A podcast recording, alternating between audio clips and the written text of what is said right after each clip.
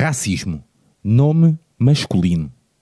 1. Um, teoria sem quaisquer fundamentos científicos que defende a existência de uma hierarquia entre grupos humanos, definidos segundo caráteres físicos e hereditários como a cor da pele, atribuindo aos grupos considerados superiores o direito de dominar ou mesmo suprimir outros considerados inferiores. 2 atitude preconceituosa e discriminatória contra indivíduos de determinadas etnias. 3. Sistema político ou social que promove a discriminação de determinadas etnias ou grupos. Está no ar o brinco do Batista.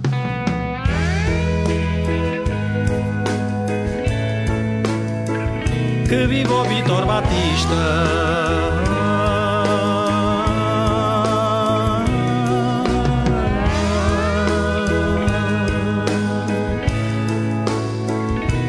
Viva o Vitor Batista.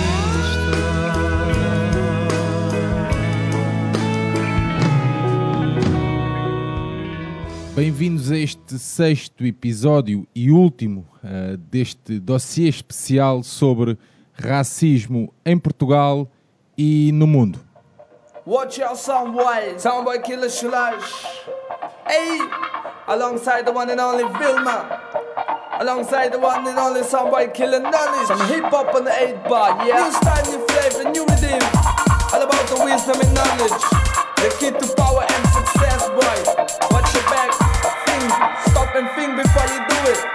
The my Babylon system we believe in it. Calm down, boy, yeah. But we chant down Babylon. Living up, down, walking down with the Zion. Yeah. Pode ataca e tu não respondes. Sistema de forte e tu viras as costas. Mano, mínimo stress com o teu brother tu encostas Numa lâmina não cai na tua pele Com os dedos a flor da pele. Tu és capaz de falar o teu brother com poder e papel. Não viria o que te tirou para poder e papel. Ignorância é XL, por nutriz ela Não te rouba a vida porta da boate Um litro tudo isso que bate. Forte 15 minutos depois embate. Forte no voto, não viste no despiste é com um grande, grande episódio que vamos terminar este dossiê especial uh, sobre racismo. João Tibério, olá meu amigo, bem-vindo.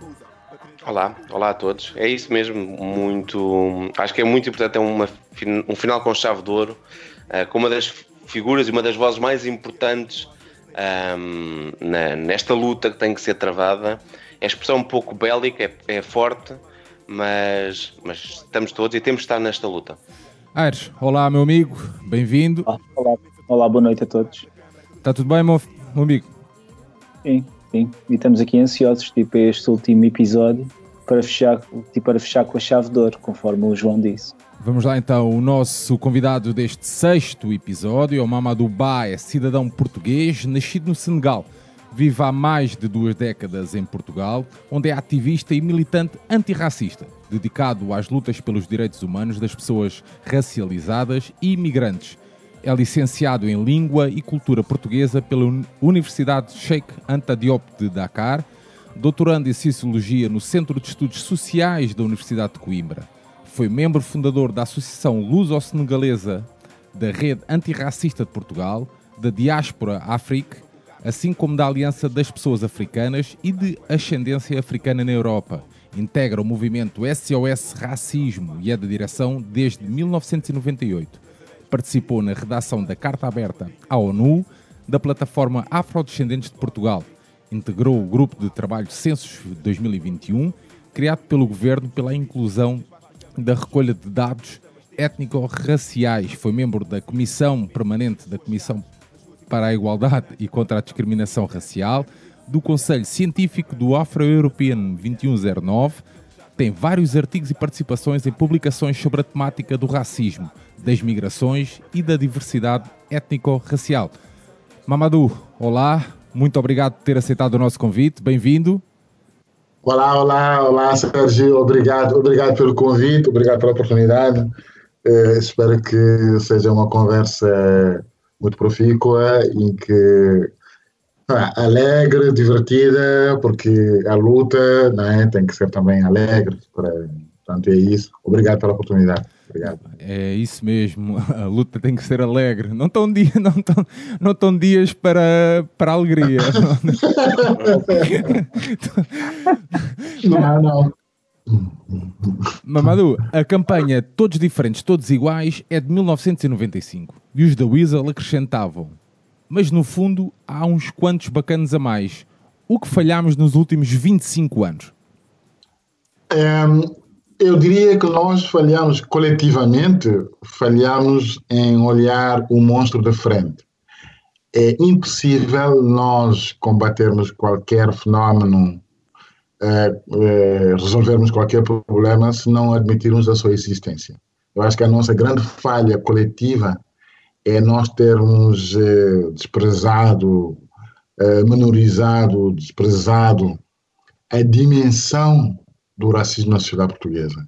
É nós termos muitas vezes insistido em querer sempre olhar o lado moral da questão racial, eh, os insultos que existem, os imprepários que nós ouvimos, preto vai para a tua terra, cigano isto, cigano aquilo outro, eh, e achar que essa interação social cotidiana é apenas uma questão de meia dúzia de atrasados mentais eh, e que nós estaríamos safos desta, desta maleta que é mais estrutural do que, do que nós quisemos admitir.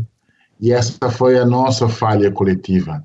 É nós não termos percebido que o racismo é uma questão estrutural da nossa sociedade por várias razões, por, por razões históricas, por razões culturais, é que, infelizmente, o racismo deixou de ser apenas uma ideologia, passou a ser uma cultura. E nós não percebemos isso. Engraçado. Quando referes, eh, deixou de, de- de- de- de- deixou de ser uma ideologia. Eh, Apenas, deixa de ser apenas uma ideologia. eh, deixou de ser apenas uma ideologia. O José Semedo Fernandes de- dizia-nos há um ano que quando estamos preocupados em encontrar um, um comprimido ou, ou uma- um antibiótico para resolver esta questão, eh, quando, nos quando a luta devia ser, o foco da luta devia ser que os portugueses assumissem que são ou que, que estão doentes também, não é? E achas, Sim, porque- achas, achas que já estão a, achas que já estão a admitir que possam estar doentes? Não, eu acho que, eh, sabes, que muitas vezes o Fanon tinha uma, uma expressão muito, muito bonita, ele falava da patologia racista. E então ele dizia que ele propunha uma farmácia eh, para os doentes, e, e- e- e o problema da, da, da patologia racista, do ponto de vista estrutural, é ela é caracteriz- caracterizada pela negação, não é? o fenómeno de negação. E então nós temos muitas vezes há pessoas que padecem de determinados problemas e que se obstinam a, a- a- negar o problema com que se confrontam. E então, hum, e há sempre uma tendência em achar que, não, quando o médico diz, por exemplo, "Epá, você tem que fazer eh, este exame outro para nós fazermos um diagnóstico global de- de- de- das enfermidades com que, com que se confronta. E há uma tendência, muitas de alguns doentes, dizer, não, não, isto é, isto é só na cabeça do médico, né? porque eu, eu sinto-me bem, eu estou bem, portanto eu, eu não tenho nada, não tenho esse problema. E, e muitas vezes há uma, há, uma, há uma tendência em querer culpar sempre eh, as vítimas, não é? Eh, portanto, nós temos a conversa da vitimização, a conversa do exagero. Eh, porquê? Porque, as- porque isto tem um efeito espelho. A questão racial é uma questão, como ela é tão estrutural, é tão profunda na sociedade portuguesa, e como ela eh, revela os demónios que nós escondemos eh, nos no armário, ou nos armários, nos vários armários da sociedade, então as pessoas têm medo de abrir os armários, têm medo de olhar para o espelho, porque a tentação que, a sensação que têm é que se abrirem um armário ou se olhassem para, para o espelho, vem o, o monstro e não se querem identificar, identificar com o monstro. E então recusam-se a tomar ah, o remédio. Né? Ahm, e a doença vai, vai, vai, vai progredindo e depois vai gangrenando tudo. E, e depois a ideia é: não, não, o problema é só a gangrena. Não é? Nem sequer é o corpo que a gangrena está tá, tá, tá a infectar. E então vamos deixando o corpo a ser contaminado, contaminado, contaminado, e achando que o problema do racismo é, é dos racializados, não é de quem é racista. E o Baldwin dizia sempre isso. É quem está doente é quem é racista. Quem tem que se curar é quem está doente. Quem está doente é quem é racista e a sociedade em geral. Não é que são, são todos portugueses, mais uma vez. Quando, quando se diz que Portugal é um país racista, agora o André Ventura encontrou um mote para poder traduzir a sua, aquela sua faixa. Aquela sua faixa não quer dizer, na, aquilo que o gajo quer dizer na verdade, não é Portugal não é racista. É sou racista e depois. Traduzido literalmente é o que o gajo quer dizer. Eu sou racista e depois. E então, parece-me que o, o, grande problema que nós temos desta doença é que a maioria das pessoas que estão infectadas, ou a sociedade que é infectada, não quer admitir que tem esse problema. E então tenta sempre atribuir a responsabilidade da, da, da, da, da enfermidade né, a, quem, um, a, quem a quem sofre. E esse é o grande problema. Portanto, nós não vamos precisar só de um comprimido, vamos precisar de uma vacina. E, e, a, que, e a que é que atribuis esse, essa questão dessa introspeção tão tardia? Porque parece, parece que Portugal só, só começou a fazer esta, esta reflexão um, há pouco tempo, há poucos anos mesmo. E isto, isto quando eu falo. E, uh, e eventualmente até à, à boleia. Sim, de, de vários casos. Ah, em, eventualmente, em, só, só juntando, eventualmente à boleia de uma causa internacional, sem, sem ser um problema, vendo, sem portugueses verem que o problema é nosso, não é? Nossa, juntando a tua. Mas, mas atribuis isso a quê? Atribuis ao, tal, ao tal luso-tropicalismo, àquele passado, àquele mito daquele, daquele, da, daquele colonialista brando uh, que, ia, que ia para a África evangelizar e que ia para evangelizar e para, para as Américas, etc. Sim, estruturalmente tem a ver com o nosso, o nosso percurso histórico, o nosso legado histórico. Eu acho que há, há uma quimera em que nos instalamos, infelizmente, é, que é tal, o tal lusotropicalismo, em que é, achamos sempre que o nosso colonialismo foi o mais benigno, foi diferente dos outros colonialismos. Nós sempre fomos excepcionais. E eu costumo usar uma expressão que irrita muito a direita, que eu gosto muito de usar porque eu acho que ela é um resumo do que representa a, a negação sistem, sistemática do racismo na sociedade, que há uma obsessão pela absolvição histórica. As pessoas estão muito obcecadas uh, em querer dizer logo: não, não, não, não, nós não somos aquele, aquele monstro que vocês querem pintar. Não fomos isso, não somos e nunca seremos. E então há um mecanismo é, consciência. É, que resulta também da estrutura política, né, da formulação política do que nós somos enquanto projeto coletivo. Um, por exemplo, nós vimos há dois, há dois dias, há um coronel é, que foi fazer um discurso é, por ocasião da celebração da, da Batalha de Alves Barota um, e que estava indignadíssimo, é, dizendo que se sentia ofendidíssimo que nós, nós, não sei quem é esse nós, um, que nós sejamos acusados de sermos racistas, porque nunca fomos, porque nós, nós abrimos mundo, mundos ao mundo, Uh, nós fizemos tudo, né? Fizemos tudo bonito um, e então há, há toda uma, um, ehm, diria eu, uma, uma neurose, uma psicose coletiva muito grande sobre o que nós fomos, não é? Uh, mas só o lado bom do que nós fomos, não é?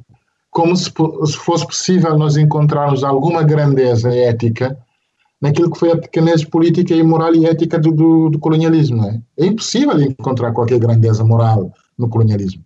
Mas, achas, portanto, mas eu acho que isso está muito presente. Mas achas que isto também passa pela maneira como, tipo, como a própria história é ensinada ou não? Ou seja, obviamente aqui todos nós, todos nós aqui crescemos com valores que poderão ser, pronto, que, estão, que nos foram passados e que se olharmos a bem, que se formos a ver as, as sublinhas, não é? Uh, uh, persistiam numa, numa toada opressora, numa toada que, que, que, que quase que legitimava esse, esse racismo, não é? Um, tu achas que mudando, achas que há espaço para, neste momento, já para uma, para uma crítica história, histórica, aliás, dessa, dessa história que nos é ensinada, de forma a tornar a coisa mais factual e não tão embelezada, digamos assim? Sim, dá, porque eu acho que há uma coisa que temos que resolver primeiro, é que há uma distinção, eu não sou historiador, mas eu sei isso, há uma distinção entre história e memória. Uma coisa é a história, outra coisa é a memória. E como é que nós mobilizamos a memória para resgatar a história como instrumento de construção do imaginário coletivo. Né? E esse, para mim, é um dos grandes problemas que nós temos, é que sempre que nós olhamos para a história, é, convocamos a memória que dá mais jeito para nós alavancarmos uma ideia que fomos sempre tipos porreiros, né? que nunca fizemos mal a uma mosca sequer, e que todas as pessoas que se queixam das nossas malfeitorias pá, é, são pessoas desonestas, eh, são pessoas são inimigas do, do projeto nacional, né, do projeto de vida coletiva. E, e então, como é que nós ensinamos a história? Porque a única forma de ensinar a história é, e tu construís uma memória sobre a história. E a memória que tu constróis, por mais coletiva que tu a queres apresentar, se ela deixar de parte ou de fora eh, outras componentes eh, as mais violentas, por exemplo, né? então estás a contar uma falsa história, né? estás a contar uma memória falsa e estás a criar uma narrativa falsa.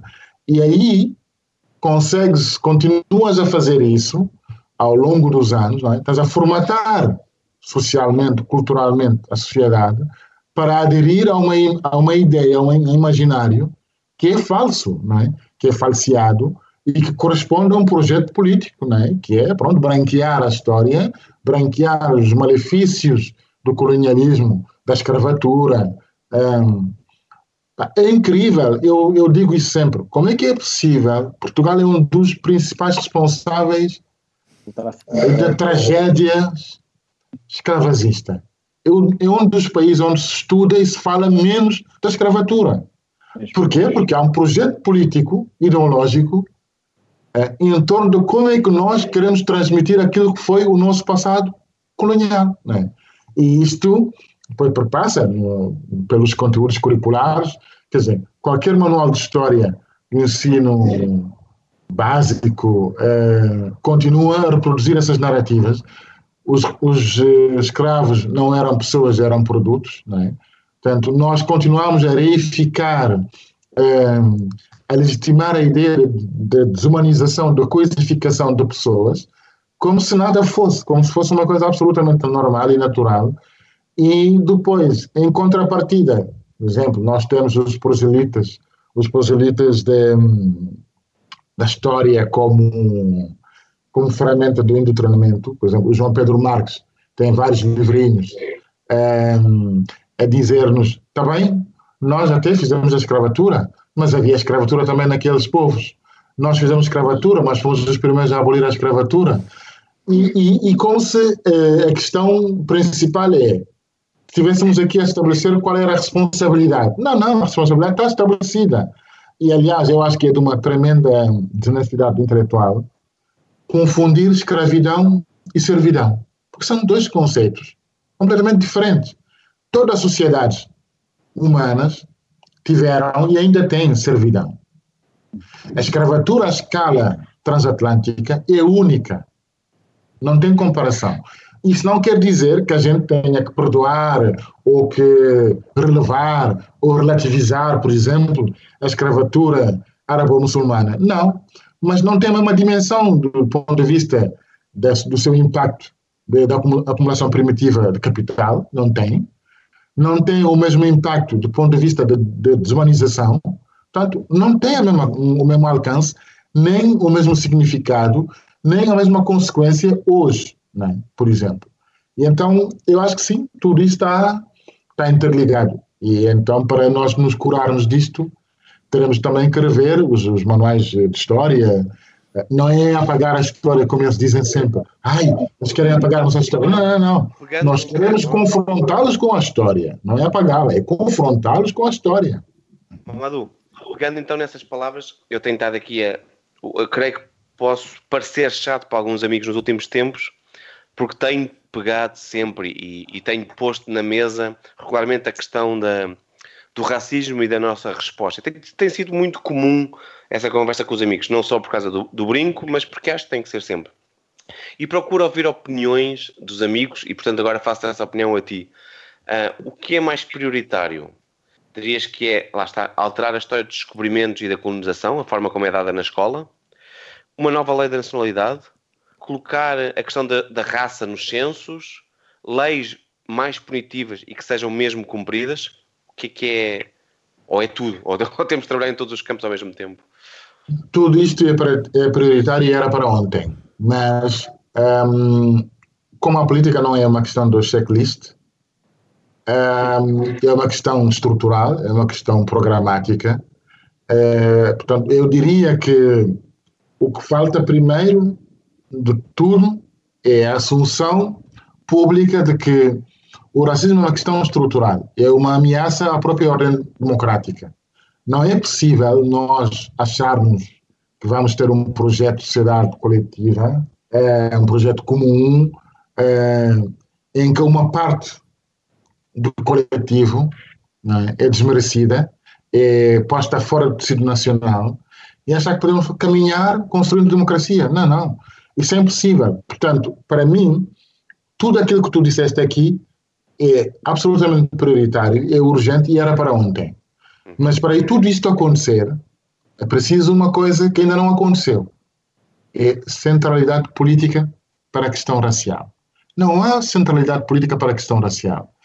E a centralidade política para a questão racial não é só medidas avulsas, não é? Um, mas é preciso que o Estado encara a questão racial como uma questão estrutural de desigualdade. É? E então, aí sim, pode ter políticas públicas transversais para responder nos vários setores onde ela se manifesta, é? para primeiro começar a responder nos, nos eixos mais centrais a questões de, emprego, de habitação, de educação, de acesso a serviços públicos como a saúde, um, aí sim começamos um, um, uma caminhada que depois nos pode levar a termos políticas setoriais mais concretas em, em áreas concretas em que a desigualdade é mais irritante, é? no acesso à habitação, no acesso à educação. Quando a gente olha para, para os dados que existem, como não há, infelizmente, Mas a questão é essa dados étnico-raciais, é isso, Essa claro. É situação. Pronto, isso. Sim, Como mas eu acho que isso também, isso também diz algo sobre nós. Porque um país que recusa, com, aquela, com aqueles argumentos que ouvimos do INE, são argumentos absolutamente. Que é para, não parecer racista, para não parecer racista, eles não recolhem dados sobre étnico-raciais. Pronto, basicamente. Exatamente. Como é que nós podemos intervir sobre uma realidade que desconhecemos? Se eu quiser, por exemplo, amanhã dizer, olha, a partir de agora, eu vou ter política pública para, para o emprego para pessoas racializadas. Vou ter políticas públicas de acesso à habitação para, para pessoas racializadas. Vou ter políticas públicas de acesso ao ensino para pessoas racializadas. Como é que eu vou fazer isto se não tiver dados? Não é?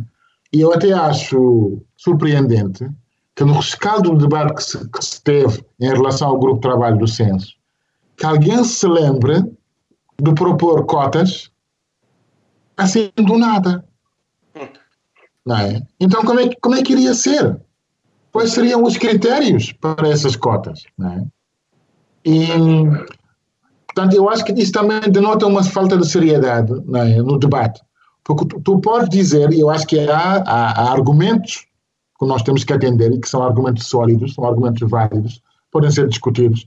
Quando alguém me diz, é pá, cuidado, cuidado com esta coisa de recolher dados, porque isto pode nos levar para caminhos perigosos, como a essencialização, a edificação do conceito de raça, e não sei quê, e nós vamos voltar atrás outra vez, já derrotamos cientificamente a ideia de raça e, não sei quê, e agora voltamos outra vez à raça.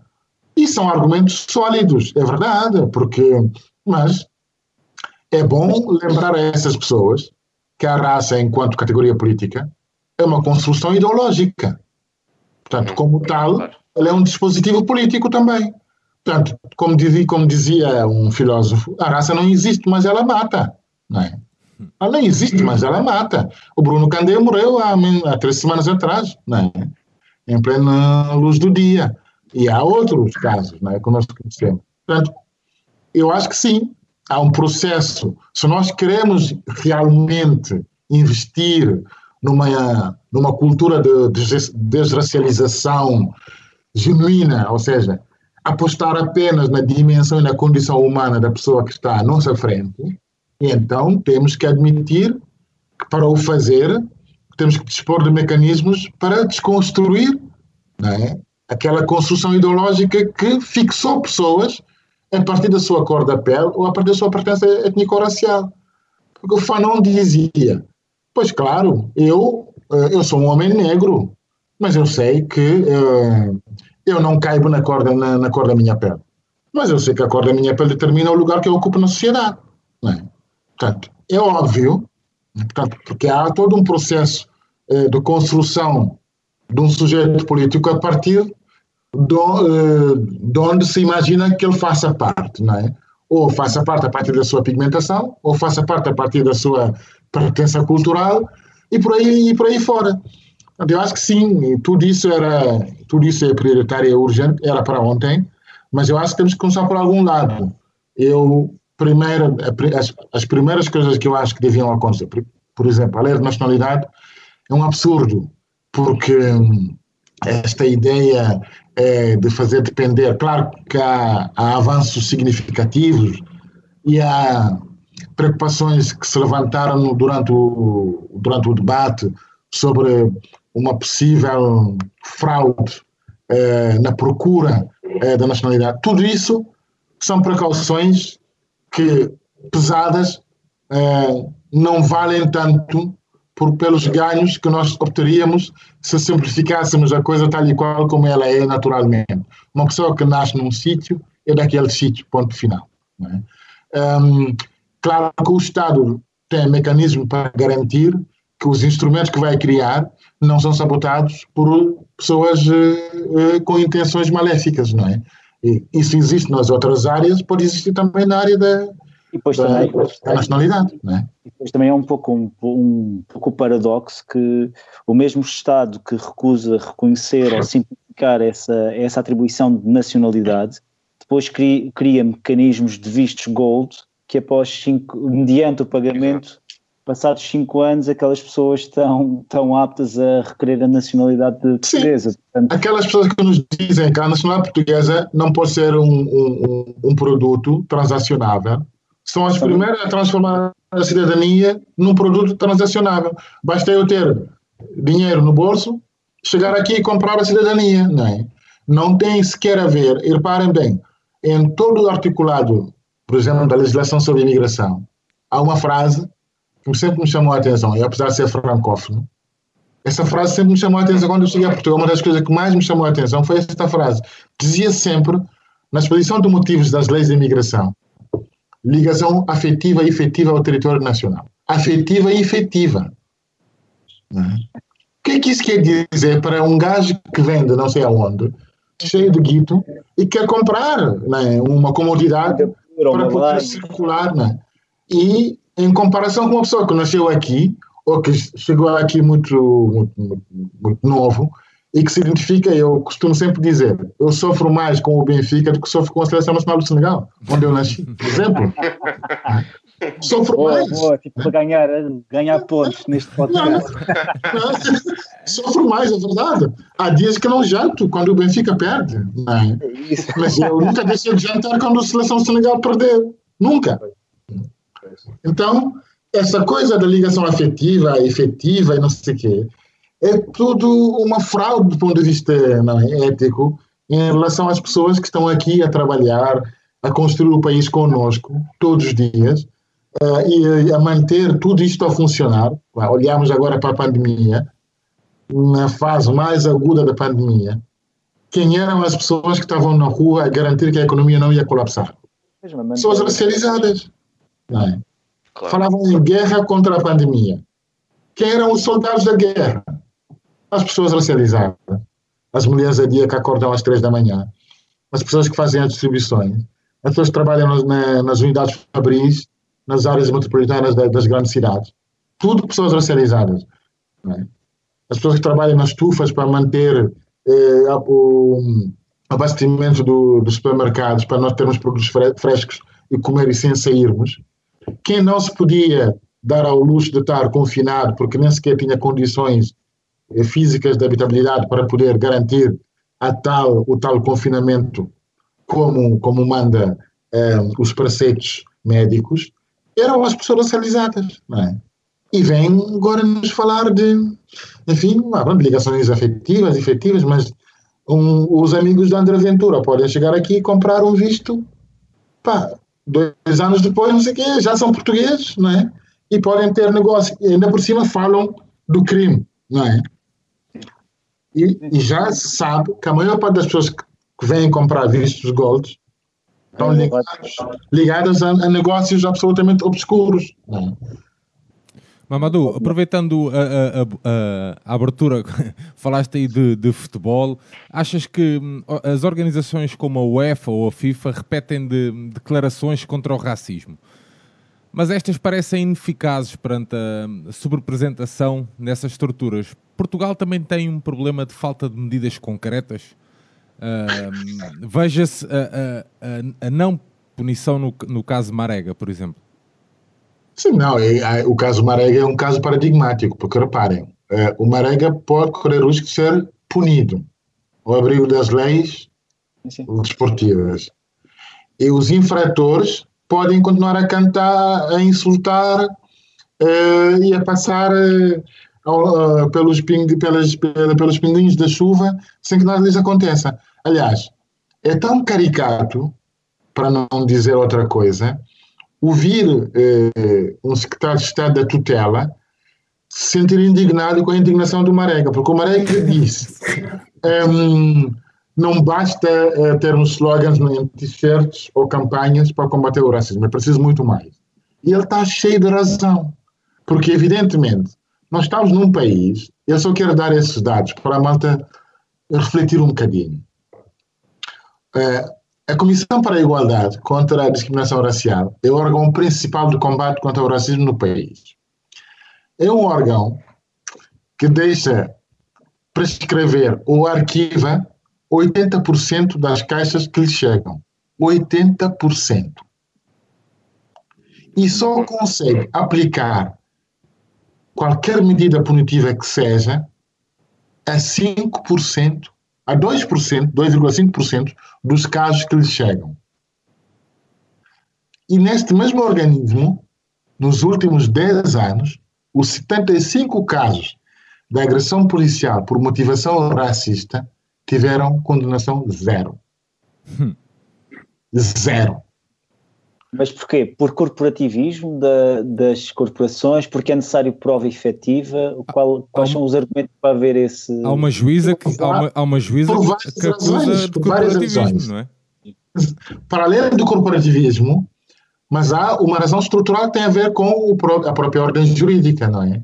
é a lei é ineficaz, ineficiente, um, a estrutura uh, que combate o racismo é incompetente, não é incompetente pelas pessoas que, que, que estão lá, é incompetente pela sua própria orgânica, um, não é independente. Um, depois, tem um problema maior, é que a valoração ética e política do racismo na cabeça do legislador só cabe no delito de opinião. Não é? E quando uma violência como o racismo está equiparada a um, a um delito de opinião, é? Há, há estamos mal parados. Significa que não demos a mesma importância ética e política à violência racista que damos às outras violências. e, e vêm sempre dizer, ai, agora o politicamente correto não se pode ser racista, ai meu Deus, porque uh, esses andam sempre atrás de nós, já nos censuraram e não podemos dizer o que nos apetece. E na verdade, para mim, isto acontece tal e qual, porque o futebol não é uma ilha, não é? Uh, faz parte da sociedade. Tudo que espalha, nós vivemos, espalha muitas vezes a sociedade. e aliás espalha muitas vezes a sociedade. O que nós vimos em Guimarães com e já tínhamos visto outros outros episódios mais muito tristes ou igualmente tristes hum, é que na verdade há todo um um submundo ou um diria um um lado mais submerso do racismo ordinário eh, que graça, porque nunca o enfrentamos né, eh, de uma forma desabrida, né, desavergonhada, e sempre alimentamos essa quimera do lusotropicalismo, né, somos uns bonzinhos, fizemos a miscigenação, então somos tipos porreiros, não se passa nada, somos todos irmãos. Né? Um, e, e isto alimenta essa ideia não é, de que, ah, ok, eu um, ser racista ah, não é uma coisa assim tão, tão grave, porque, aliás, nós, nós agora olhamos para o André Ventura e a sua trupe e outros, não é só ele, é, que nos dizem não há racismo em Portugal. Sim, sim, sim. sim, sim. É, São coisas que... pontuais, isso aqui, como se a existência de um só caso de racismo não fosse uma coisa abominável. Né? Quanto muito quando é tão flagrante na sociedade portuguesa. E então eu acho que falta, um, falta muito uh, para fazer. Nós, quando foi o caso uh, Fábio Coentrão, William de Carvalho, não sei se vocês se lembram, nós pedimos reuniões a todas as estruturas de futebol, federação, liga, sindicato de jogadores, e tivemos reuniões, tivemos reuniões. Um, e, e, sempre nos diziam, bom, o sindicato para, em, foi, a, foi a exceção honrosa, o sindicato de jogadores de futebol, eles mostraram-se preocupados e disponibilizaram-se a fazer coisas para melhorar a, a, situação, dizendo, deixando um, um alerta de que aquilo dependia mais do legislador do que propriamente deles, mas do que dependesse deles, eles estavam investidos e comprometidos a fazer mais e melhor. Mas na Liga e na Federação, deixaram-nos claro de que eh, eram fenómenos eh, muito residuais e que não era motivo de grande alarme e que, inclusive, eles estavam a fazer eh, campanhas eh, para sensibilizar as pessoas. E eu, na altura, perguntei eh, mas vocês têm mecanismos de, de, de sanção efetiva eh, aos clubes e, e aos adeptos, como por exemplo existe na Inglaterra, é? o banimento de, de, de adeptos. Eh, ai, não, porque nós temos um quadro jurídico já que, que baliza isso, o Código Penal, e eu na altura tive que lembrar a, a senhora que reuniu comigo da Liga, que uh, o 240 e o 242 do Código Penal uh, só funcionam em, em caso de circunstância agravante e que o ônus da prova em matéria penal é muito mais difícil de garantir do que a contraordenação. Portanto, era absolutamente brincar um bocado uh, ao antirracismo, achar que se podia socorrer do, do Código Penal para combater o fenómeno do ódio e da violência no desporto sobretudo quando se trata de questões raciais, ainda por cima, é, com esta conversa de que é, o racismo pode caber dentro da liberdade de expressão. Não é? Pois, também, pronto, isso também é uma opinião que muita gente tem, que acha que o racismo é uma opinião, é uma, é uma opinião quando não é. Um, mas é eu, eu aqui pegando, eu aqui pegando um pouco nessa, nessas, nessa, nessa frase, ou numa frase que disseste, e juntando um pouco à pergunta anterior, uh, tu falas muito em desconstrução e que é necessário desconstruir, um, seja esta orgânica, seja até mesmo para, porque há certos, há certos preconceitos que já, que já estão tão imbuídos, seja na, nas próprias organizações, seja no quadro jurídico, seja mesmo nas próprias pessoas que, que, que fazem essas organizações, atenção. Tu achas que, tinha, que tem que haver uma tem que haver, tu achas que é possível neste quadro atual de, de dirigente, e eu aqui incluo o quadro atual político, e este e temos agora um sistema político que está infelizmente a, a normalizar um partido de extrema-direita, atenção, não é normal quando tens o líder do, do, do maior partido da oposição a dizer que, que admite fazer uma, uma coligação com, com o Chega, por exemplo. Mas... Isso é normalizar, não é? Algo, algo é mais é... que normalizar, é mais que normalizar. Seja, é legitimar, é legitimar. legitimar também. Exatamente. E tu achas que é possível, então, neste quadro, fazer essa desconstrução que falas? Ou achas que tem que haver mudanças ainda mais profundas e talvez uh, mudança de pessoas? Uh... Sim, eu, eu, sou um otimista incurável. Eu acho que sim. Que, claro que nós temos um grande problema estrutural que tem a ver um bocado com ainda uma parte da nossa elite política é uma parte que vive do imaginário coletivo colonial. A nova geração de quadros políticos com capacidade de transformação radical da circunstância eh, social ainda não tem o poder suficiente, na minha opinião, para incitar essa transformação. Mas eu acho que também eh, eh, o contexto mudou bastante. Porque se até há, vá, para simplificar, até há oito anos atrás, nós tínhamos um antiracismo por procuração, que era um, pessoas brancas comprometidas com a causa que faziam a luta e são merecedoras de reconhecimento e de, hum, de reconhecimento e de maior uh, entrosamento ainda e capacidade de, de construir maior, mais convergência, há uma circunstância que mudou. Um, há sujeito, novos sujeitos políticos racializados que reclamam e que disputam a transformação enquanto sujeito político nacional. Não é? E isto é uma transformação muito importante na forma como nós podemos depois encarar no xadrez político global né, a disputa pela transformação de, sobre a questão racial. E acho que, um, olhando para as últimas mobilizações nos últimos cinco anos, desde o caso da Alfragida até agora, elas têm vindo a crescer. E uh, eu acho que é um momento, por exemplo, para mim, que é um momento absolutamente crucial e definidor do que pode vir a ser o futuro da luta antirracista em Portugal foi no dia 21 de janeiro de 2019, 23 de janeiro de 2019, aliás, que foi um, quando os jovens ocuparam de uma forma espontânea a Avenida da Liberdade. E toda a reação que se gerou em torno daquela mobilização nos diz muito sobre os caminhos que nós podemos trilhar daqui para frente, não é? E eu acho que desde então para cá a coisa também mudou. Obviamente que nós não estamos numa primavera do movimento antirracista, longe disso.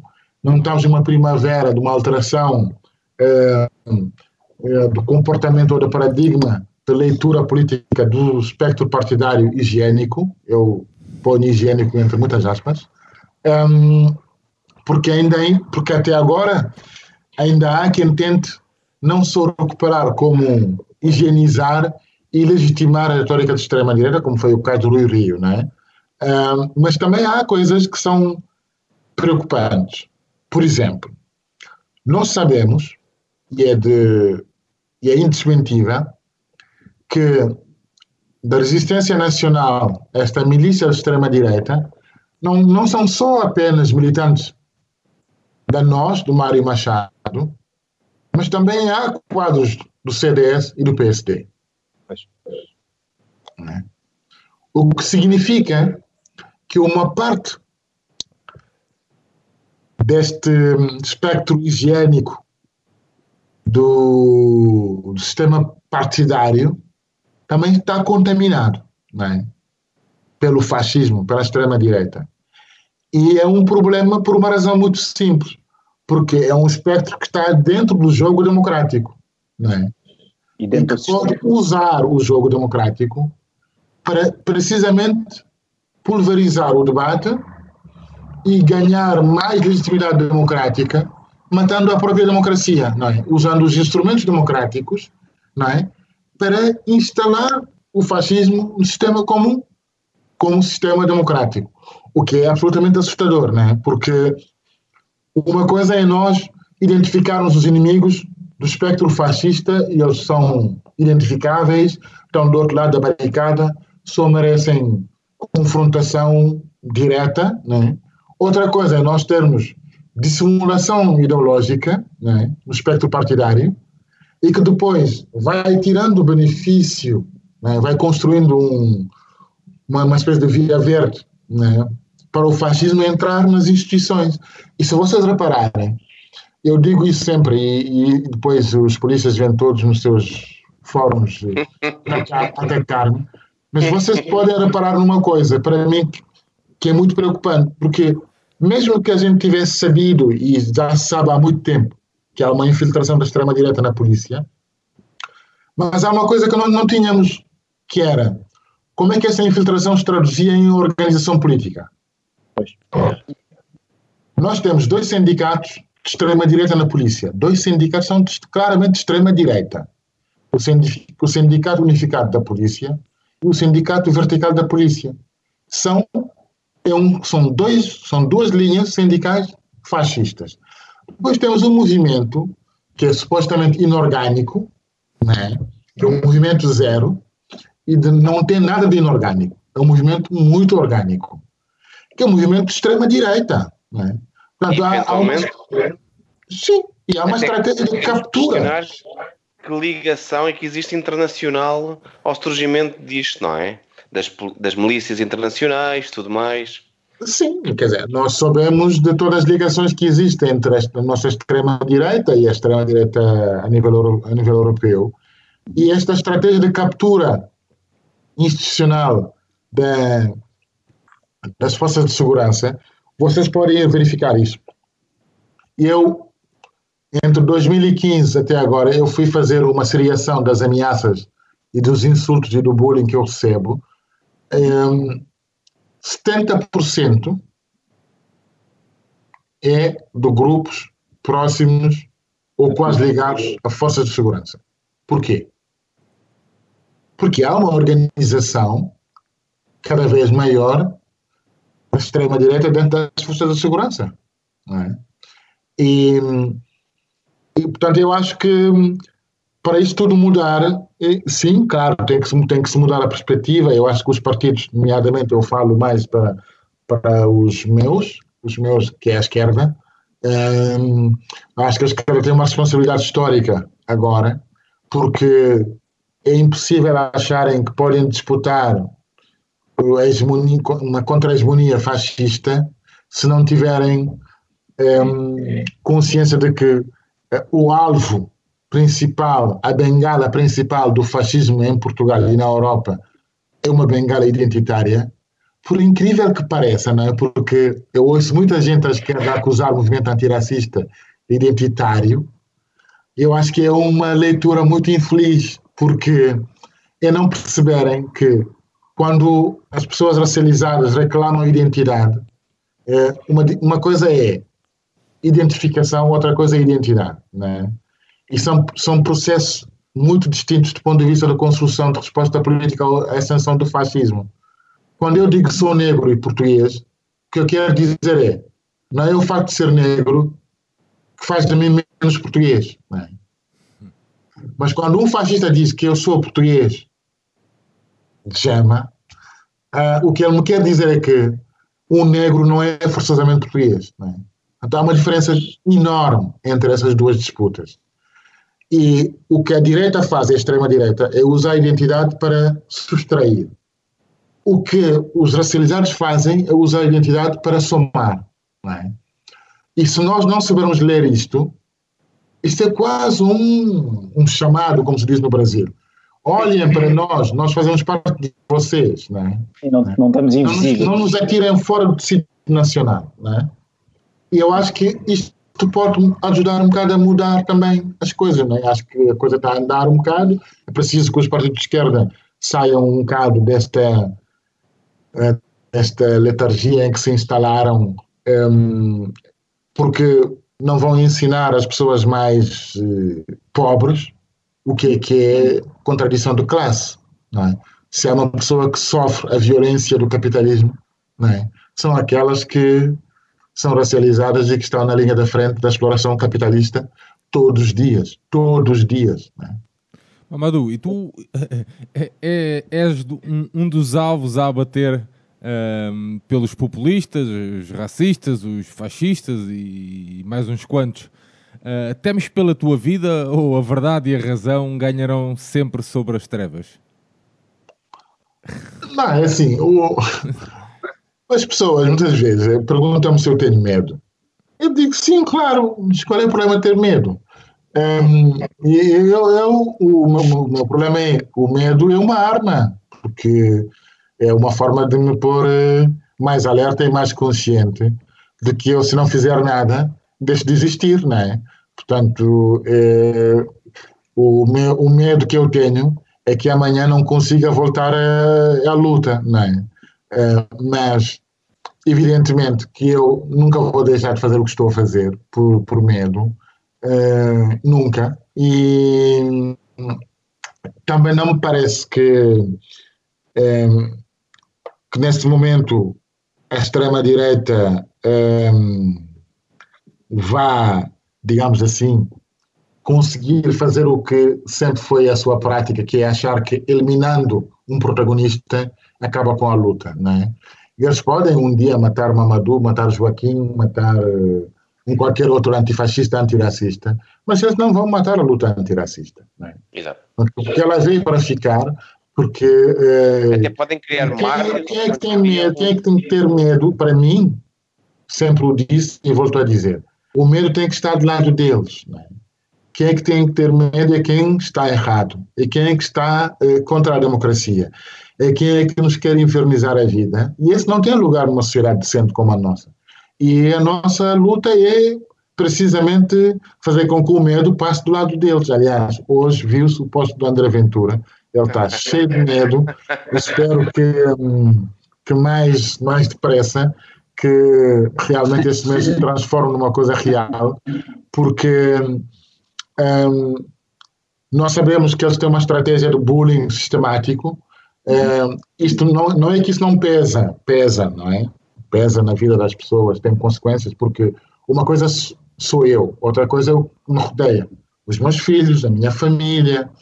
Isto tem consequências, como é óbvio, não é? Mas também eu acho que, eh, que a gente, quando a gente olha para as mobilizações nos últimos tempos, eu estou muito otimista, porque eu acho que, mesmo que os gajos consigam encuralar, entre aspas, do ponto de vista de, de espaço público, já é impossível eles conterem a vaga antirracista. Parece-me, isso tornou-se absolutamente eh, evidente. Eh, se os partidos estão de, num espectro democrático e, sobretudo, à esquerda, ganharem consciência que se criarem as condições para fortalecer as alianças e as convergências, o André Ventura tem, as- tem os dias contados. né? Eh, Eu acho que sim, eu acho que eles pod- poderão sempre tentar, eh, e há sempre hum, um ou outro hum, que vai querer levar a, a sua avante, mas nós eh, cada vez mais acho que somos mais fortes, portanto eu, eu não estou muito, muito, muito, muito preocupado, francamente, com, com, com, com, isso, porque eu acho que no dia em que nós passamos a pensar sobre o que pode, o que me pode a mim acontecer ou acontecer a qualquer outro ativista, é, é nesse dia em que eles ganharam a luta, não é? Ehm, Vai ser e nós não lhes vamos dar esta, esta, esta hipótese, porque nós somos mais, apesar de tudo. não é? Ainda, ainda, ainda. E, na- e na- e nas, e nas redes sociais, eh, devemos responder e corrigir o discurso de ódio e mentiras ou essa é uma luta perdida e, e- e inútil? Não, não, não temos que responder sempre. E, não, ah, o inútil é estamos a perder energias com muitas vezes com sistemas, com bots, com pessoas que o único trabalho é isso. É inútil nesse não, sentido. Temos, não, não, nós temos que encontrar eh, respostas a isso. Eu acho que é que um, ehm, há 100 anos atrás, quando apareceu a imprensa, foi considerado o quarto poder. Nós estamos a ver uma transformação radical deste, deste paradigma. Uh, o mundo digital transformou-se numa arena, numa arena política e ela não pode ser entregue à fachosfera. Não é? Uh, nós temos que encontrar ferramentas de resposta à pulverização que eles estão a fazer. Se eles constroem exércitos digitais, nós temos que ter contra-exércitos digitais. Se eles constroem narrativas digitais, nós temos que encontrar contra-narrativas digitais. Uh, o vazio é inimigo da ação política. Portanto, nós não podemos permitir. Uma coisa é falar com, outra coisa. Eu não falo com fascistas. Uhum. Mas contra fascistas vou falar sempre. Não. Eu acho que um, esta é a postura. E é preciso nós não irmos ao encalço, ou seja, uh, nós temos que definir o timing em que queremos falar, a forma como queremos falar nas redes sociais, temos que criar os nossos próprios instrumentos para falar uh, naquele espaço e, e, e, temos que, sobretudo, que não lhes dar uh, nenhum espaço de afirmação sem contraditório, é? ainda por cima, porque um, eles têm mais fragilidade do ponto de vista de tudo aquilo que defendem. O André Ventura. O André Ventura está sempre a falar de corrupção. Ele está rodeado de corruptos.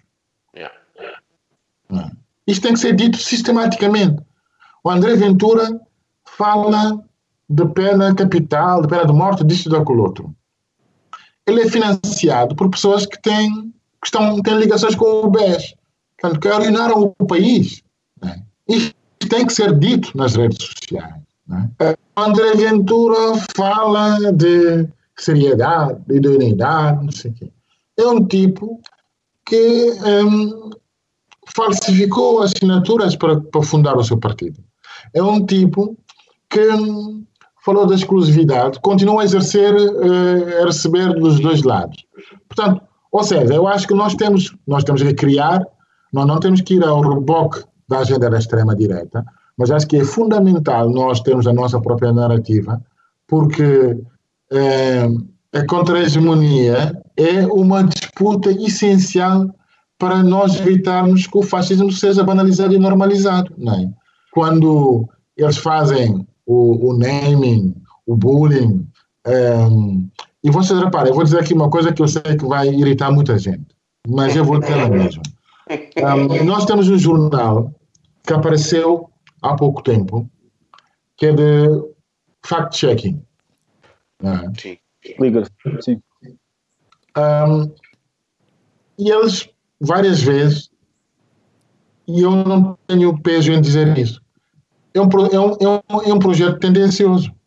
Porque eu, todos os artigos que eles fizeram, supostamente, a meu favor, todos, sem exceção, e fizeram muitos, supostamente que era para me defender. No seu articulado, aqueles artigos eram todos para me queimar. Todos. Mas quem lê o título e não lê a matéria, mas depois essa matéria é usada, é usada pela falsosfera nas suas várias formas de, de, de disseminação digital para me queimar. E isto, quem fala de mim, fala de outras, de outras personagens públicas, não sei o quê. E essa estratégia, ela existe, ela é uma, é uma estratégia concertada. É? E nós não podemos permitir isso.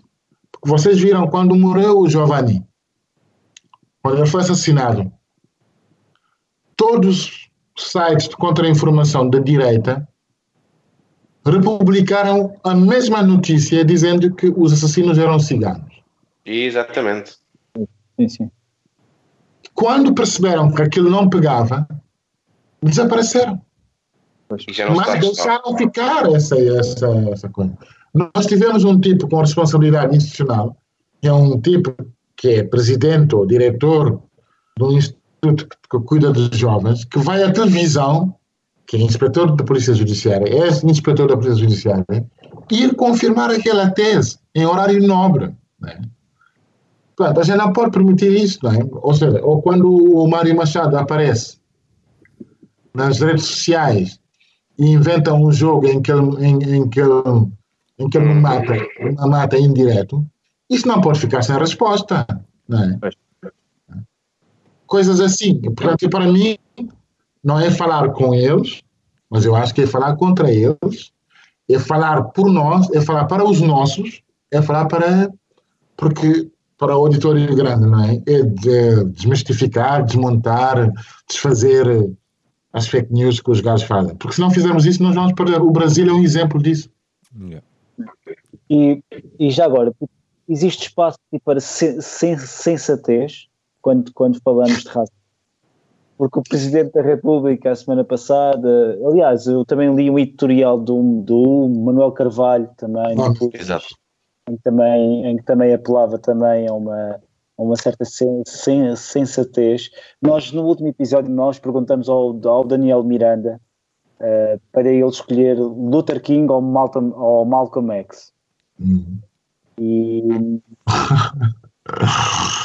a minha questão é, neste, neste tipo de temática e nesta luta, há espaço para, para, para ser, ser sen, sen- sensato ou, ou a urgência é tal que temos que ser radicais e ir à raiz?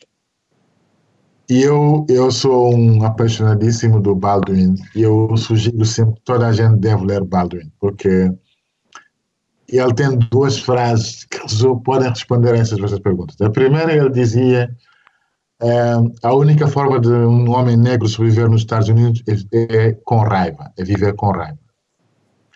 E a segunda, ele dizia que eh, o desespero é para os privilegiados não há tempo para desespero. Então, pegando nessas duas frases, eu consigo dizer uma coisa sobre a questão da sensatez. Ahm, e ele tinha outra frase até quando? Até quando me vão pedir né, para ser sensato? Até quando? Até, até quando eu não de, deixar de existir? né? Então, o que me parece é que esta, esta oposição que se faz entre o Malcolm e o Martin Luther King é uma posição falsa, porque é bom lembrar que ambos foram mortos pelo sistema. Verdade. Então, se fossem, se fossem, se fossem tão diferentes, e, e foram, e eram diferentes, tinham perspectivas diferentes, forma de estar diferente, mas se representassem menos perigo para a ordem instituída, não teriam sido eh, assassinados ambos pelo sistema. Portanto, e aliás, eu acho que é só por falta de literacia, muitas vezes, que hum, nós assistimos a este tipo de comparações, porque quem sabe dos bastidores, é bom lembrar que o Malcolm esteve nos arredores de, Sale- eh, de Selma eh, quando o King estava preso e teve uma longa conversa com a mulher do Martin Luther King. Enfim, pronto. há muita coisa que, se- que, que não se diz. Eh, uma coisa são as divergências e as opções estratégicas de cada um toma naquele momento. Outra coisa é querer fazer esta distinção, porque, como, como dizia eh, também uma outra, uma outra escritora que morreu há um ano atrás, Toni Morrison, eh, é bom que a gente perceba um bocado o que é que isto do racismo, na verdade, é? Na- em sociedades eh, maio- maioritariamente brancas. Eh, que é, ela tinha uma frase, que é uma metáfora muito bonita, e perguntava sempre, mas como é que é possível eh, alguém matar uma pessoa, ter medo de alguém que está a fugir de si? E ela dizia, já repararam que a maior parte das pessoas, dos jovens negros mortos pela polícia, foram mortos com um tiro nas costas, porque estavam a fugir. Exato. E então, esta conversa da sensatez, para mim, lá está. Ela nos remete para um bocado para um tema, outra vez controverso, que é o tema do privilégio branco. Que é, só um privilegiado pode me pedir para aguentar enquanto eu estou a sufocar. Não é? como, tipo, eu estou a dizer, "Ahm, olha, a minha casa está a arder. E ele diz, a minha ainda não. Então aguenta-te. não é? Ahm, E então, a conversa da sensatez, para mim, é um cinismo político atroz. Porque nenhum de nós, nenhuma de nós, vai ficar quieto ou vai uh, deixar de espernear no dia em que alguém nos sufocar. Se alguém chegar pé de mim, é o, que, é o que é o racismo? É um sufoco permanente. O racismo é um sufoco permanente. As pessoas deixam de viver uma forma decente, normal, porque estão sufocadas por 1.500 operações diárias, cotidianas. É? Portanto, pedir a alguém que não está a conseguir respirar para ficar quieto e dizer: Olha, morra lá. Não é? E eu não quero morrer, eu quero viver. Portanto, pá, hum, não vou usar palavrões sobre o sensatez. Eu diria apenas, eu diria apenas que um, a única sensatez que eu espero das pessoas que me pedem sensatez é que tenham um bocado de decência um, de olhar para uh, o, a violência que sou submetido todos os dias e as pessoas que, como eu são, são submetidas. Ninguém, nenhum branco em Portugal é morto na rua por ser branco.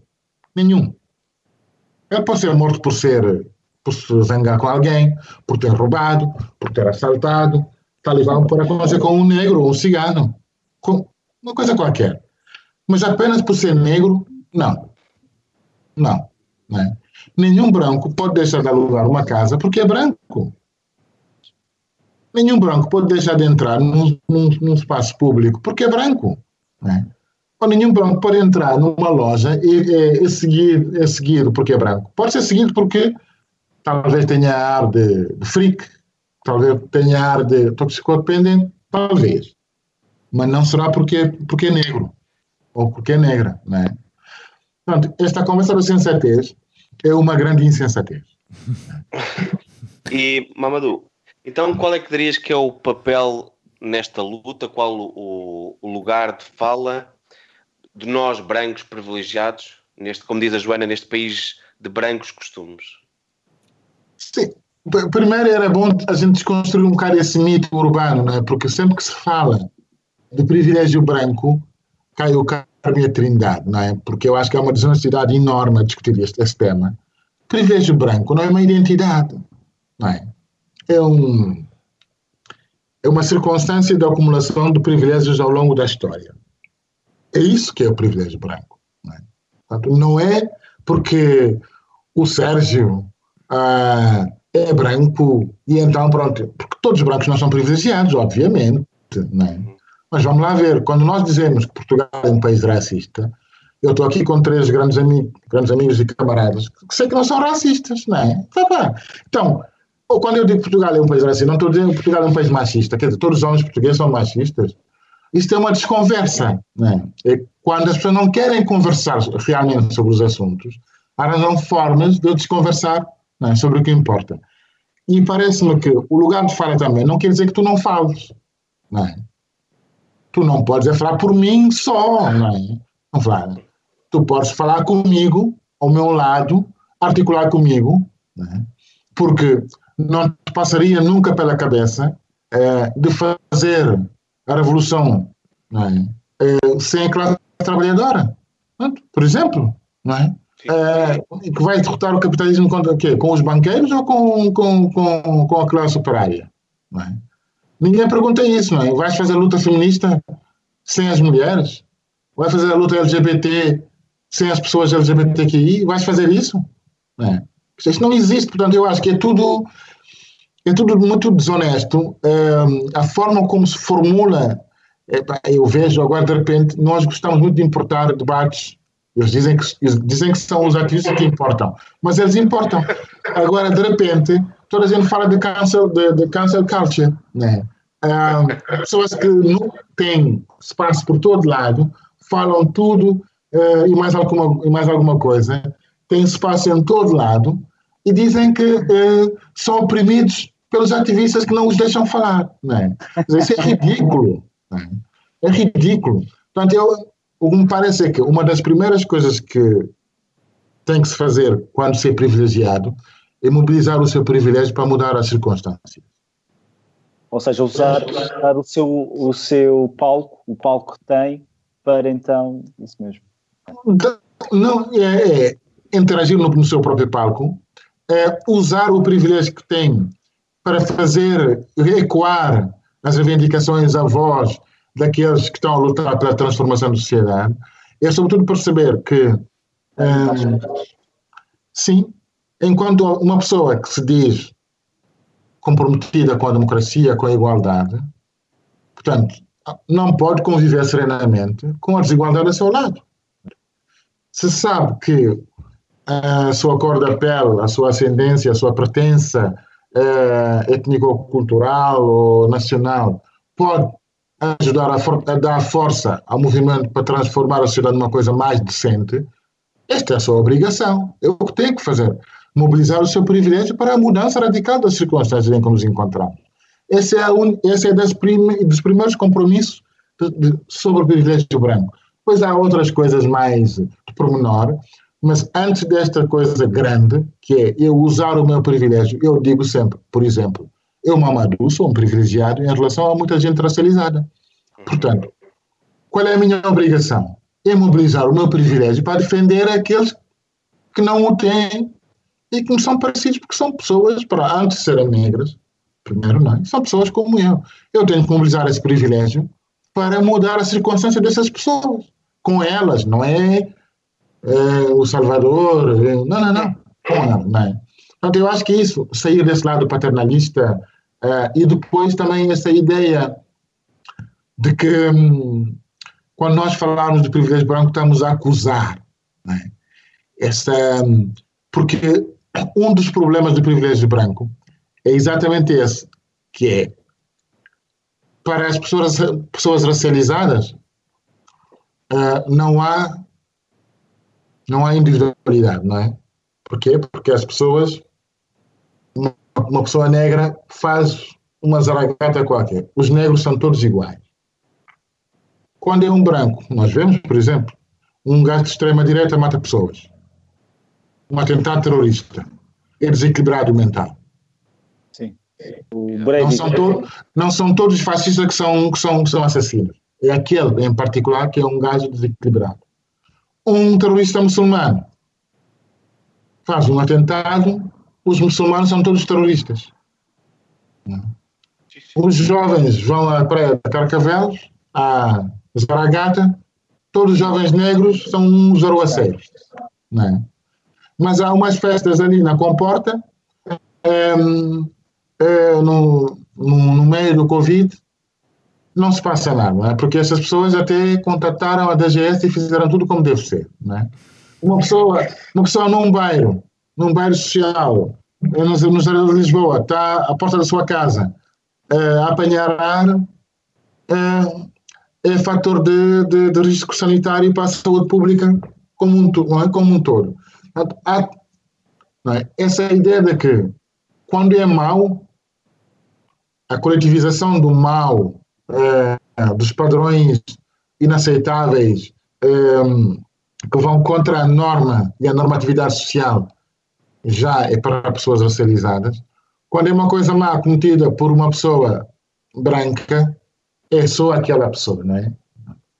E todos esses pequenos pormenores estão um bocado dentro daquilo que é um, a questão de como é que nós temos de discutir a questão do lugar de fala, a questão do privilégio branco, Uh, e, é, e, é, bom que a gente perceba que se não, não fizermos um esforço, nós que estamos do lado certo da barricada, para entender o que é que isso quer dizer da parte de quem fala, uh, o que nós estamos a fazer é entregar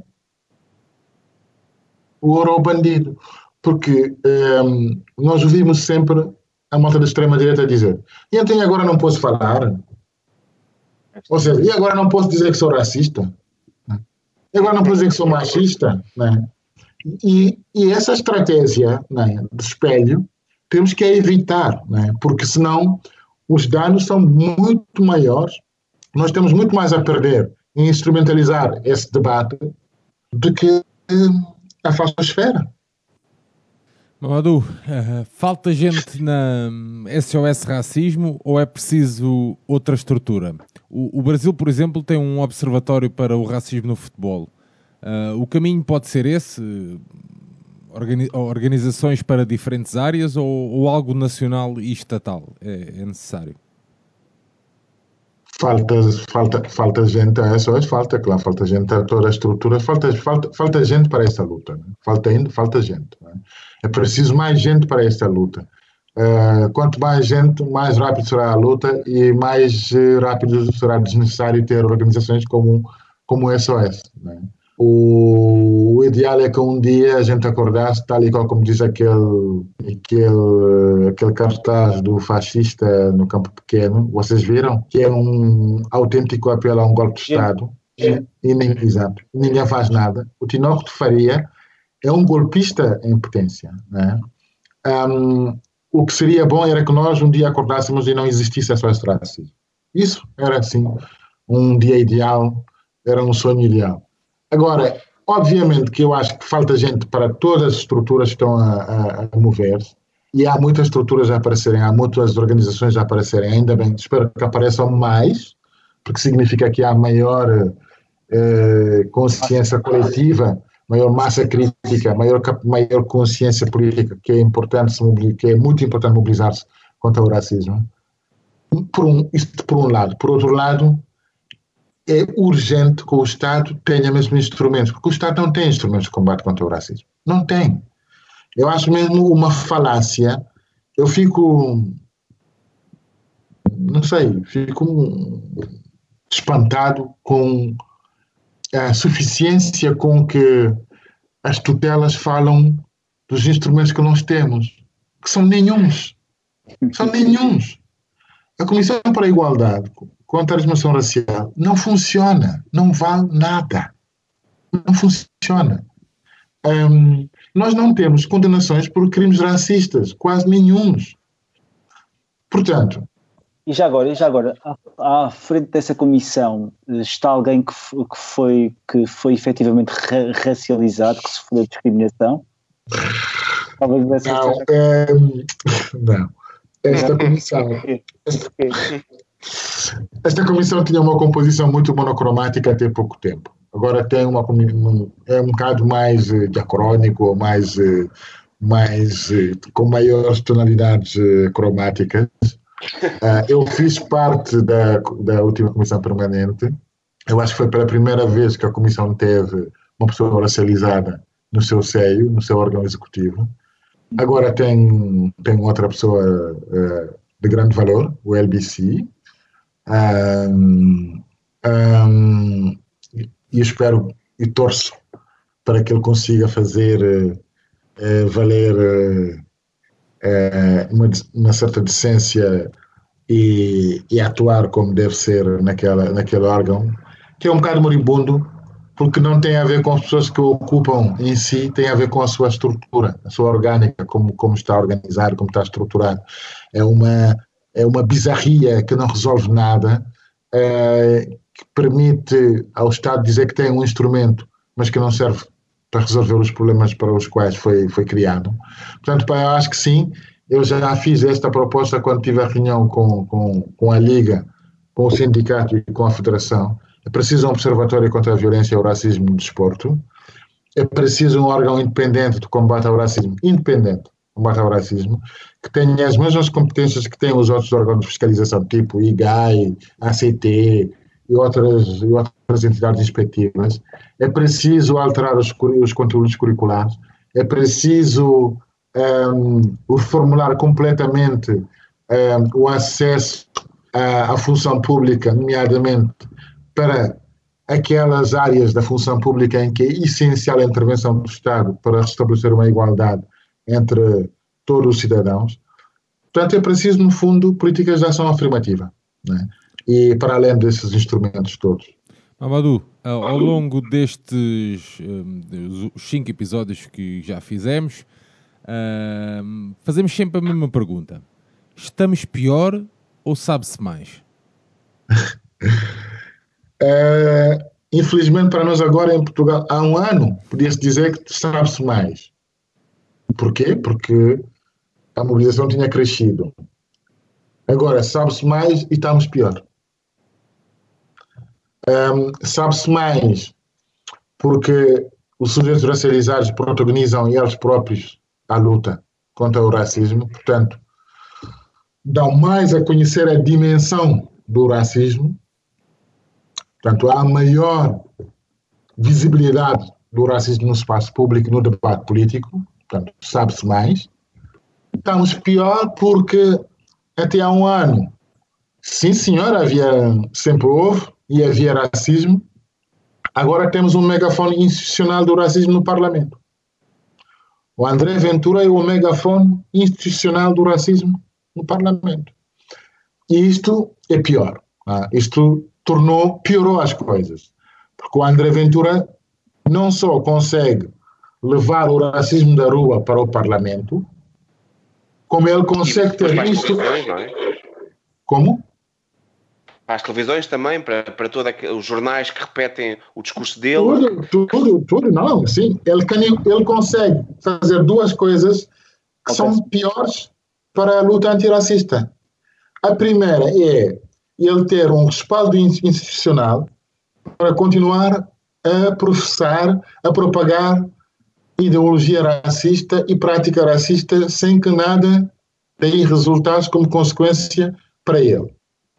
E a segunda, ele consegue transformar-se numa caixa de ressonância de todo o racismo eh, eh, envergonhado que existia, ou seja, a torrente do racismo que nós temos nas caixas de comentário, nos, nos órgãos de comunicação social, a banalização, a normalização do racismo através de programas eh, absolutamente inacreditáveis, inenarráveis, quando temos eh, animadores como o Gosha ou outros que tais que normalizam e banalizam e tentam reabilitar eh, criminosos assassinos como Mário Machado, como o, o Cerejeiros, tudo, uh, ou quando temos a imprensa que, por exemplo, faz reportagens sobre o João Pedro Martins, que foi aquele que assassinou o Alcino Monteiro, ou quando temos uh, a resistência nacional, que é uma coisa que tem por, uh, por trás da resistência nacional, temos a Brigada Nacional, que é uma, uma milícia da extrema-direita. Um, portanto, estamos pior desse ponto de vista. Porquê? Porque se a isso acrescentarmos a infiltração da extrema-direita eh, nas forças de segurança, significa que a nossa circunstância política, do ponto de vista da afirmação da extrema-direita e do racismo, piorou. Uh, mas também é bom que a gente uh, não perca a esperança, porque eu acho nós uh, desferimos um duro golpe eh, aos negacionistas, aos racistas e aos fascistas no dia 6 de junho passado. Nunca na história deste país, em 45 anos, alguém pensou que fosse possível colocarmos mais de 20 mil pessoas nas ruas pela questão racial. E fizemos. Fizemos. Ah, e as pessoas que estiveram presentes naquela manifa eram tão heterogêneas, tão heteroclitas, um, que há, de facto, espaço de afirmação do antirracismo político, não é, não é um antirracismo moral, é, não, não, não se insulta o próximo, não se trata mal as pessoas, não, não, não. As pessoas são tratadas com dignidade apenas pelo valor que elas têm por serem pessoas, ponto final. Independentemente de serem amarelas, asteriscas ou negras ou o que for. Eu acho que uh, esta, esta possibilidade é real, ela existe, independentemente, pronto, nós sabermos que no submundo e, de uma forma subterrânea ainda há um legado bastante forte, bastante denso do imaginário, imaginário colonial, é? há um fantasma que paira na sociedade portuguesa é, que é preciso é, afastar, matar, expurgar. É preciso uma catarse coletiva, uma catarse histórica coletiva, e esta catarse é olhar para a história como ela foi, enfrentá-la é, e perceber que se há é, desigualdades, né, portanto, essa desigualdade resulta de uma dívida histórica, que por, por sua vez resulta da, no, da nossa circunstância histórica e que as consequências desta dívida histórica estão presentes nas desigualdades que notamos hoje na sociedade. E é preciso enfrentar isso com muita coragem e sem grandes. Eh, eu acho que a gente tem que evitar cair na armadilha da, da faixaria, que é um, uh, eh, entretermos a discutir quem é culpado e quem não é culpado. Aqui não é, a questão não é esta. Não se trata de estabelecer culpas. É assumir a responsabilidade que os malefícios do passado têm remédio no presente. Essa é a nossa responsabilidade coletiva. Muito bem. Uh, Aires, João, estamos aqui a chegar ao final desta aula com o Mamadou um, e ao final também deste dossiê. Aires, começando então por ti, amigo. Tempo para a eh, tua dissertação final sobre este dossiê. este tipo de dissertação, porque sendo gago não vou ter boa nota. Mas aproveita o palco, meu amigo. Aproveita o palco. Atenção, um, ao, ao, longo destes seis episódios, um, tentamos ir pegando nessa metáfora do palco, não é?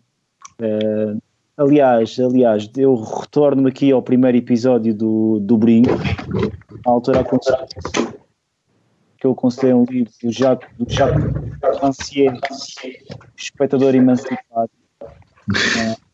Um, portanto, nós estamos a tentar facultar o palco este podcast para dar espaço às figuras e às figuras que merecem estar representadas, para alertar uh, para o perigo de, de uma certa nova de uma ideia de que o, o, racismo é uma opinião, quando não é, uh, e para alertar para, para o perigo de normalização de uma, uma extrema-direita, efetivamente está, está ao ao longo destes episódios nós, nós conseguimos trazer diferentes vis, visões, seja desde o do, do humor, tipo, seja desde o, o, próprio, o, próprio, o próprio futebol também com o Blessing, seja mesmo uma visão mesmo vinda do gueto, e perdoem-me estar a usar esta palavra, mas, mas uh, e até é nessa uma coisa importante. Nessa noite acabamos a gueto até a, a jantar, tipo eu e o João, até fomos lá e, e, e por muito que imaginemos e por muito que tenhamos este tipo de, de conversas, nunca, nunca sentimos ou nunca, nunca, nunca atingimos a, a realidade das, da extrema desigualdade que existe, do, do sistema opressor que ainda persiste. E talvez sejam necessários pessoas radicais, ou seja, e eu digo isto no sentido de ir à, à raiz, atenção, e conforme é o próprio si, si, significado dessa palavra. Uh, porque, porque já não estamos num tempo em que, em que tínhamos que ser sen, sen, sensatos, ou seja, há mesmo uma urgência e portanto obrigado Mamadou por estares cá. Eu sei que não granjeias muitos amigos mas como é que continua assim a despertar tantos anticorpos isso é sinal, isso é sinal que tu estás a tu estás aí na direção correta. Ok. Muito bem, já vamos ao Mamadou. João, um, o palco é teu, amigo. Um, é sempre um pouco complicado fazer um, estes discursos de encerramento, de, de final, de conclusão. Um, Vale-nos o aspecto infeliz de voltaremos a este tema mais vezes. O Mamadou dizia que era hum, muito otimista, eu sou quase sempre muito pessimista, ou se calhar é uma forma de me proteger.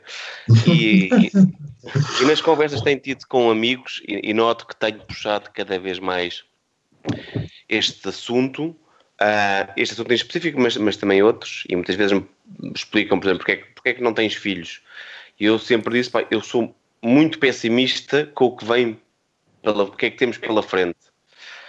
E, e, e, quando muitas vezes também damos um enfoque tão grande à questão do racismo, é o crescimento de uma extrema-direita. O racismo é apenas uma das áreas que vão atacar. Vão atacar quem seja, no meu caso, quem seja ateu, vão atacar quem, quem defenda os direitos das mulheres, vai ser tudo isto. Esta é mais evidente porque é uma luta muito antiga, porque esta perseguição uh, racial tem demasiados anos. E, e, e, nós, infelizmente, não conseguimos gravar o episódio que queríamos com uma pessoa da comunidade cigana e quisemos muito, e, e a agenda houve vários problemas, mas era também outra questão muito importante, porque quando eu tenho falado claramente com amigos sobre este assunto, toda a gente é pá, fixe, muito fixe, boa atitude, etc. Se calhar os que não sentem isto, pelo menos não comentam, mas não estão a falar sobre ciganos, pois não? Porque este é um outro problema muito grave, que, que é, é, outra das comunidades que mais sofre um, não tendo os mecanismos de defesa, por exemplo, que tem uma comunidade chinesa ou, ou outras asiáticas que estão tão fechadas sobre si e, e, e não têm, se calhar, um, um selo tão grande. Eles vivem à parte, à parte da sociedade, são esquisitos, eram como roubava. E esta é outra luta que também temos que, que ter pela frente. Um, pá, e depois, o, o Sérgio usava a expressão do, da aula e de, e de aprendizagem. Eu acho que, eu digo isto muitas vezes, nós os três temos uma sorte, e não é por sermos brancos e, e no, nesse caso um nós, um homem muito bonito, uh, uh, temos muita sorte porque temos aprendido muito uh, aqui.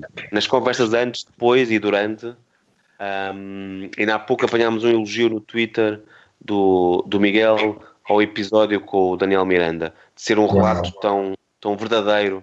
Eu não vou usar a expressão gueto porque tem realmente é em bom português, é fodida porque é muito pesada, mas podemos usar bairro porque o bairro tem, um, tem uma, uma conotação mais bonita, tem, tem muitas histórias, tem muita vida dentro. Mas o gueto, mas o gueto também. Pois, tem uma, uma, Então, se calhar, os dicionários brancos Uh, é, isso, é isso, é isso, e, pá, e, e, temos apanhado um pouco de tudo, de quer seja malta que felizmente é um pouco mais privilegiada, apesar de, tu, de ter as contrariedades que teve pela frente. E, e, relembro do primeiro episódio que fizemos, não, não desta série, mas com o José Semedo, em que ele dizia quem vem de um bairro tem muito menos probabilidades do que outros. E é uma luta monstruosa para ultrapassar isto.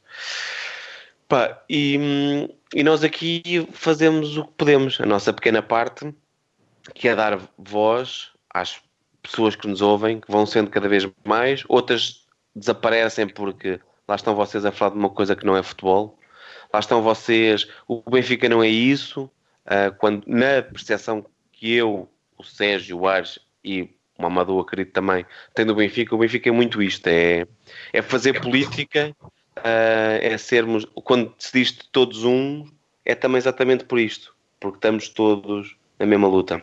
E obrigado, Mamadou. Obrigado, eu. Mamadou, queres aproveitar então para te despedir e para. Sim, uh, queria muito agradecer uh, esta oportunidade. Para mim, um, é sempre um, gratificante que as pessoas queiram perder. Uh, entre aspas, o seu tempo para falar, ouvir-me, porque hum, eu tenho uma má fama de ser um tipo pouco frequentável, um bocado. um, pronto, antinacional. Enfim, pronto. E fico sempre muito grato, porque não é uma questão cínica, nem é uma questão. Porque eu acho que uma das coisas que eu aprendi ao longo desses anos to todos é que há uma coisa que nós descuramos muito e que é muito importante, e é onde a extrema-direita e a direita nos, nos têm ganho. Um, não é possível fazer política sem subjetividade. Eu uh, sou ativista, sou militante, uh, dou a vida, se for preciso, por esta causa, mas isso não quer dizer que eu não, não, não sinta não é? afeto, desafeto, não sinta apoio, desapoio eh, não sinta interesse, envolvimento, entusiasmo ou falta, falta dele por parte de pessoas que, que eu considero que devem estar do mesmo lado da barricada. E é sempre que alguém me chama para uma conversa, mesmo que seja uma conversa difícil, às vezes já fui a, blogs em que completamente eu estava do outro lado da barricada, mas se o interesse for genuíno discutir, eu acho que isto é absolutamente eh, de saudade e eu quero os felicitar por isto, porque uma, nós temos que discutir mais, temos que debater mais, temos que ter a coragem de não nos acanharmos com os fantasmas que se levantam sempre que se fala da questão racial. É? Porque a ideia de que falar do racismo é polarizar a sociedade portuguesa, como se é possível mudar alguma coisa sem incômodo, como se é possível mudar uma sociedade sem tomar parte, isto não existe. Não há mudança sem tomar parte. As pessoas têm que tomar parte para mudar a sociedade. E eu gosto de que as pessoas me convidem, pá, estejam comigo ou contra mim, mas que a gente discute e pá, discutamos e que alguém tome parte, pronto, uma posição. E por isso eu quero agradecer-vos muito e, hum, pelo convite. E eu, como não falei muito sobre a comunidade cigana, e, e tu falaste há pouco, é uma, é, o, o, a ciganofobia estrutural é uma coisa é, tão profunda, tão profunda, que não é por acaso que o André Ventura a usa como fundo de comércio. Quero lembrar um episódio, não quero roubar muito o vosso tempo, mas o Paulo Portas, quando ele, quando ele levou uma abada, é, é, quando se candidatou para, para a Câmara Municipal de Lisboa, não sei se vocês se lembram, no dia seguinte, ele colocou um, um outdoor no Marquês de Pombal em que ele dizia: Eu fico. Isso já foi há muito tempo. Uh, e esta é uma frase que ele tira de Dom Pedro, né, que, eh, que não queria sair do Brasil depois de ser apiado. E nesse mesmo dia, ou um dia depois, ele tem uma, uma rentrée, uma reentrée para disputar a liderança do, PS, do CDS, em que o foco central do discurso dele foi sobre a comunidade cigana, o RSI. Ah, sim, o rendimento e ele reconquistou a base eleitoral e reconstruiu o design eleitoral do, do CDS com um fundo de comércio para a ciganofobia. Uhum. O André Ventura está a fazer exatamente o mesmo percurso. Exatamente o mesmo percurso. Para a gente perceber um bocado que isto não é por acaso, não é por acaso que o gajo eleja a comunidade cigana como alvo principal, porque ele sabe que há uma ciganofobia estrutural na sociedade portuguesa e que ela é transversal a toda a sociedade portuguesa. Portanto, nós que estamos do outro lado da barricada temos que prestar atenção a isto. E sobre a questão do radicalismo que tu falavas, um, da sensatez e tal, um, eu costumo sempre dizer que, sim, o nosso radicalismo é é uma urgência da insurgência contra a injustiça. Este é o nosso radicalismo. É? Nós queremos nos insurgir de uma forma radical contra todas as formas de injustiça. E o racismo é uma forma de injustiça com a qual nós não podemos conviver. E eu, como pessoa racializada, eu, eu sou obrigado a ser antirracista por condição biológica e por necessidade política. Né? Portanto, um, e, é, e é a partir daí que eu me coloco, que eu me, me posiciono. E é a partir daí também que eu dialogo com, com todas e todos que queiram dialogar comigo. E eu, eu continuo a ter esperança que sim, que mude, e que o meu Benfica, o meu Benfica, o Benfica faça tudo para romper com este, esta sina que nos liga um, a este sinistro um, legado uh, de proximidade com, com o fascismo. Né? Um, e eu espero que haja algum assomo de dignidade, alguma, alguma, alguma, alguma consciência, algum tino, algum alerta, que toque um sino uh, na massa benfiquista, na família benfiquista e na estrutura do Benfica, para de uma vez por todas se desmarcarem definitivamente. Este é o meu grande sonho. Se o Benfica o fizer, mesmo que não ganhasse o campeonato, posso ir ao Marquês com uma bandeira, desfilar com a bandeira do Benfica, posso dar a volta ao Marquês. No dia em que o Benfica declarar publicamente que se desvincula do Ventura, Eu dou sete voltas ao, ao Marquês. Obrigado. Fica aqui a promessa feita do Mamadou. Aires, João, belo, uh, belo e necessário dossiê que produzimos aqui durante esta semana. Uh, acho, espero que, que, não ter que voltar a este tema tão cedo, uh, mas estou como o João, eu sou muito pessimista e acredito, e acredito que em breve, ou nos próximos brincos de certo, falaremos deste assunto.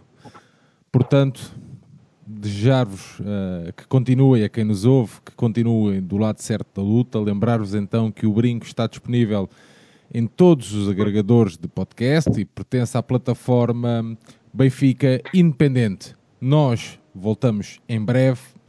Um grande abraço hoje ao som de Cadi, um músico de Rio de Moro.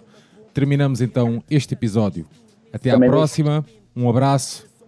Estamos aí na luta, sempre irmão, mesmo à tua frente, carregaste o caixão do teu pai já doente. O pátio que brincava está transformado em trincheira, vez destruir em casas para erguer uma bandeira. A mãe chora sempre e abraça-se a ti. Viu partir tanta gente, é morrer ou fugir. Ela só queria uma vida igual ao livro que leu. Reza até não ter saliva enquanto olha para o céu. Ouviu falar da terra onde há vida de verdade. Deu as poupanças que tinha para ter paz e liberdade. Atravessaram desertos em comer só tu e ela, sempre com olhos abertos dormir à luz de velas. Centenas, milhares de pessoas como tu, crianças a chorar sem parar em junho.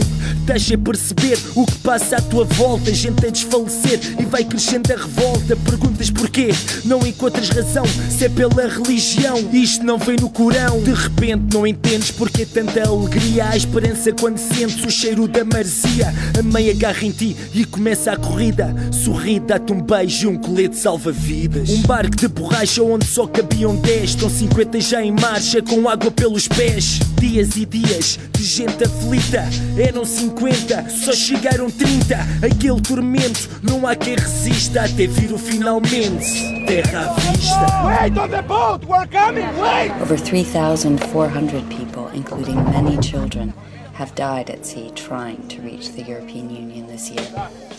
Recordas as palavras que a mãe